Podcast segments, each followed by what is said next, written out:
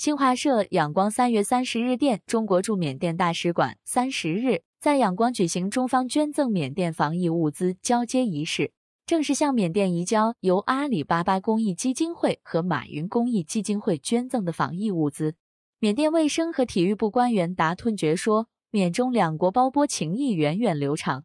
当前新冠肺炎疫情已蔓延到缅甸，在缅甸最需要帮助的时候，中方及时向缅甸捐赠防疫物资，缅方对此深表感谢。这批防疫物资包括口罩和新冠病毒核酸检测试剂盒。